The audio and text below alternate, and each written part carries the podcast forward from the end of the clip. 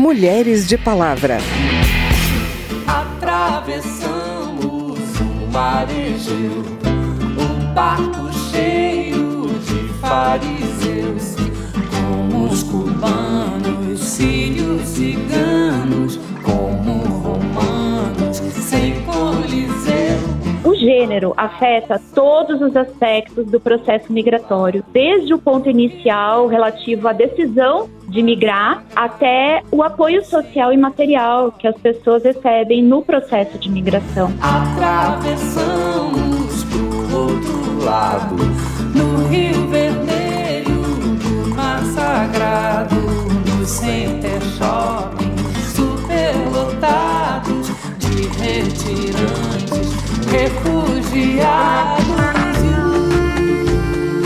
Os migrantes são 3,6% da população mundial, 281 milhões de pessoas. Uma parte delas decide sair do seu país de origem porque é obrigada.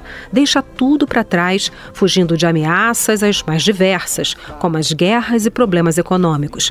São os refugiados.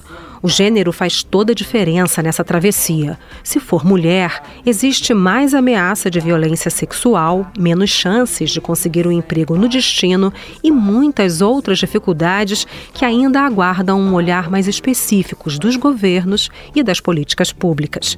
As mulheres migrantes e refugiadas no Brasil são o tema de hoje. Eu sou Vera Morgado e te convido a me acompanhar a partir de agora. Onde está meu irmão sem irmã? O meu filho sem pai, minha mãe sem avó, dando a mão pra ninguém, sem lugar pra ficar. Segundo a Organização das Nações Unidas, em crises humanitárias e deslocamentos forçados, as populações mais afetadas são as mulheres e as meninas. Para a ONU, o Brasil é modelo por conceder vistos humanitários a muitos refugiados e migrantes. Existe uma diferença importante nesses conceitos. E para explicar bem isso para você, eu conversei com a Cláudia Anjos, coordenadora de projeto da OIM, a Agência da ONU para Migrações. Qual é a diferença entre migrante e refugiado? O migrante é um termo guarda-chuva, não definido no âmbito do direito internacional, mas reflete o entendimento comum de uma pessoa que se muda do seu local de residência habitual, seja dentro de um país ou através de uma fronteira internacional, de forma temporária ou permanente, e por várias razões. Entre essas várias razões, a gente pode ter uma pessoa migrante que é um estudante internacional, que, que migrou temporariamente para é, fazer seus estudos em outro país.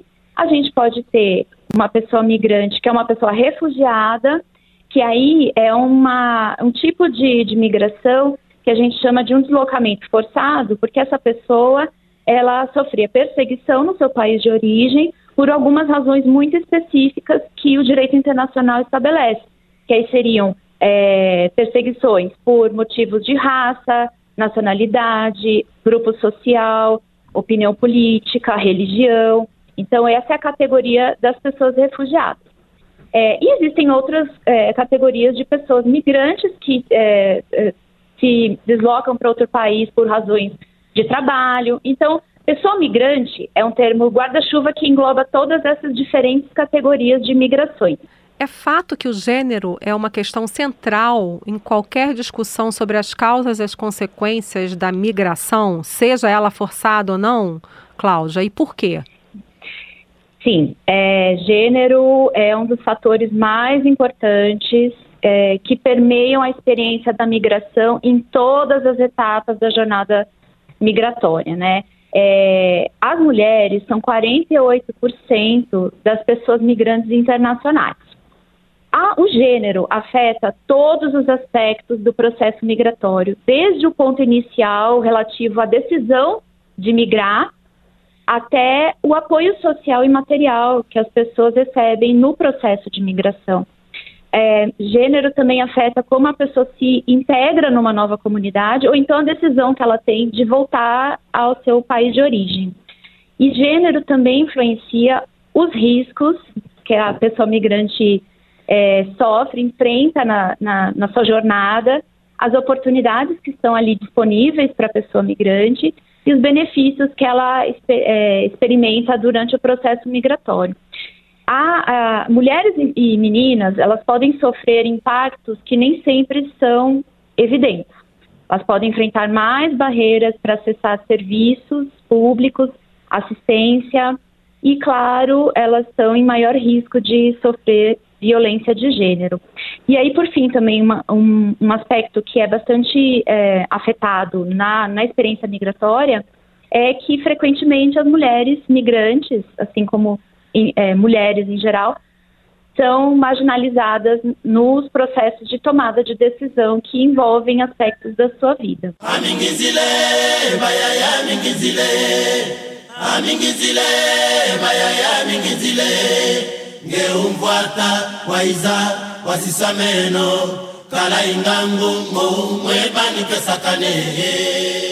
Prudence Kalambai é do Congo. É atriz, além de ativista pelos direitos humanos, palestrante e empreendedora.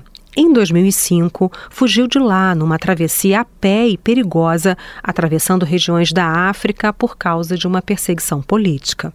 Eu tive esse caminho, essa ideia de poder fazer o caminho pela Angola. Atravessei o mar, não, o rio, do Congo para Angola. De Angola que eu fiz a travessia no mato, até chegar no capital.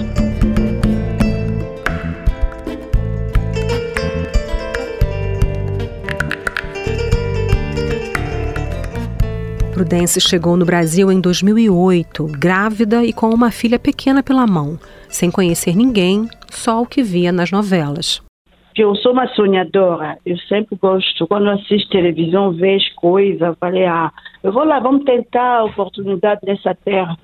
Vamos lá. É, então, quando eu cheguei em São Paulo, também foi uma nova coisa, conhecer pessoas, conhecer São Paulo. Então, foi difícil no início. A diferença é grande já porque, porque quando se fala refúgio, tem que determinar bem pessoas africanas, pessoa preta. Pode ser haitiano também.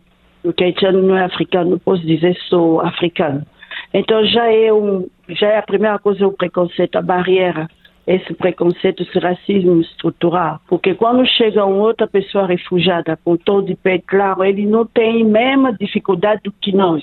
E outra também barreira é a língua. Fica difícil para nós que viemos no país francofone e alguns países anglófonos que tenta recomeçar e conhecer a língua portuguesa para poder é, se entregar na sociedade brasileira. Você identifica é, de alguma forma, que o fato de ser mulher influenciou nesse processo de refúgio de alguma maneira? Já na, na no meu caminho, para me chegar até no Brasil, já Deus me protegeu, porque o caminho lá é muito perigoso. Muitas mulheres que fizeram esse caminho foram estrupadas, mortas, violentadas. É um caminho muito, muito é, perigoso.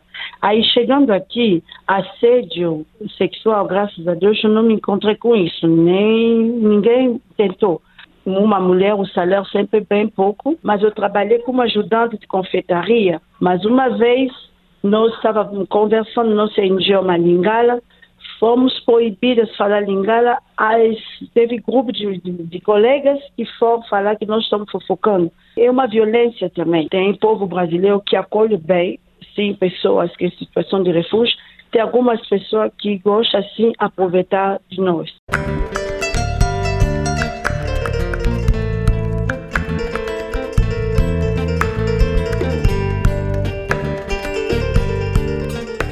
Hoje, Prudence Calombai é mãe solo e avó e luta para conseguir cuidar das crianças e trabalhar ao mesmo tempo. As mulheres preferem mais trabalhar conta própria, vendendo, algumas são cabeleireiras, mas tudo isso é uma forma de sobrevivência. Mas se você chamar no meio dessas dez mulheres, vai ter sete que têm a sua formação de, é, de escolaridade bem, bem forte. Muitas são bilíngues, que fala muitas línguas também, mas infelizmente, como nós, pessoas africanas, encontramos já uma guerra que, que já existe aqui no Brasil, que é o, o racismo, e nós acabamos cair nessa guerra, infelizmente, sem querer. É, infelizmente, muitas não conseguem e desistem desse país acolhedor e tenta fazer o caminho pelos Estados Unidos e tentar recomeçar sua vida para outro país. Muitos estão perdendo a vida. Estão perdendo a vida por por esse sonho de estar bem no lugar. Eu não, eu não vim de uma família rica, mas eu vim de uma família estável, bem sucedida. E eu estudava, trabalhava. Eu tenho minha história no meu país. Então, quando viemos para cá, o olhar é outra. Então, o povo tem que parar de olhar nós como coitado. Tem que olhar nós como ser humano.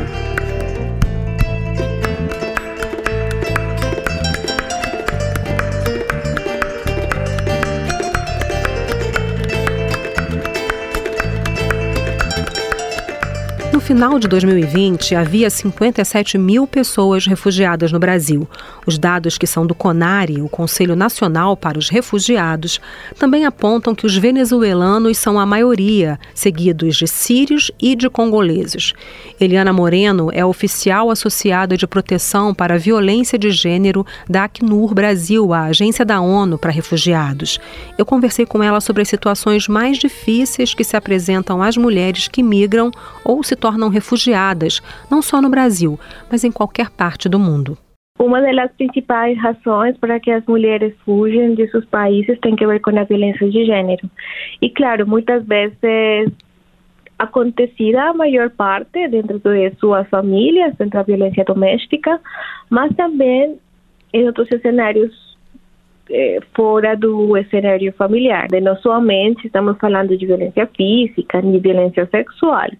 Também falamos de uma violência eh, psicológica, uma violência econômica que se pode acentuar, se pode acrescentar muito mais nesse tipo de contexto. Que cenário nós temos hoje? O que, que precisa ser melhorado nesse sentido de políticas públicas para atender a mulher refugiada que chega ao nosso país? A língua, por exemplo, é uma coisa que a maioria das pessoas às vezes eh, dificultam e reclamam em processos de atendimento, muitas pessoas não falam português. Outras as situações que eu acho que às vezes é, acontecem tem que ver com, por exemplo, as situações de violência de gênero às vezes não são resolvidas totalmente, porque muitas vezes ficam alguns tempos prolongados para certos procedimentos, sobretudo nessa parte de justiça.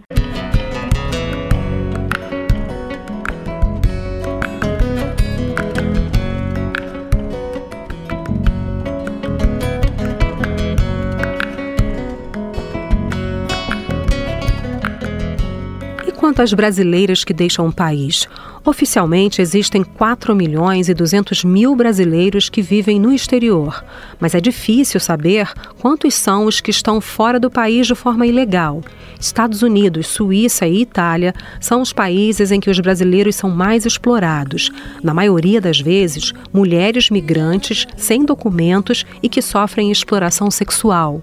O Disque 100 recebe denúncias de tráfico de pessoas. Você também pode ligar para o 180.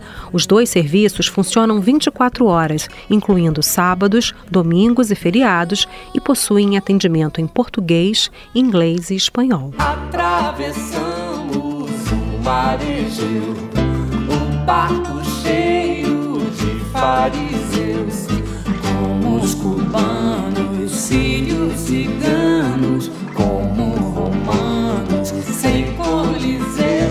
E esse foi o Mulheres de Palavra. Nesse programa, a gente ouviu os tribalistas cantando Diáspora, música de Carlinhos Brown, Marisa Monte e Arnaldo Antunes. Kofi Olomide cantando Loi e os solos de Sona Jobart. A produção foi de Cristiane Baker, trabalhos técnicos Newton Gomes. Na reportagem e edição desse programa, eu, Vera Morgado, agradeço a sua audiência. Se você quer sugerir um tema para gente, o e-mail é radio@câmara.leg.br e o WhatsApp é 61 999 78 90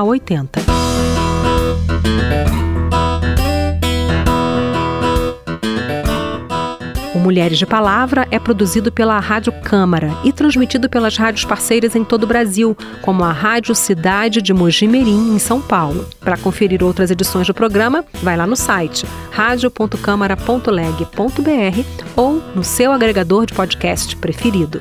Tchau, até a próxima. Mulheres de Palavra.